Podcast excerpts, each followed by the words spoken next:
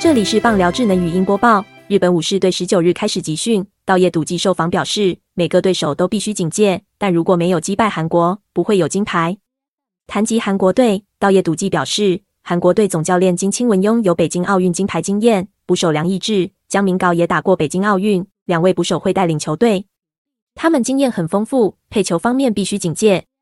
韩媒指出，道叶笃纪在二零零八年是以球员身份参加东京奥运。然后，二零一九年世界十二强赛则是以总教练身份带日本队夺金。这次东京奥运将决心拿金牌，弥补他在球员生涯时期的痛。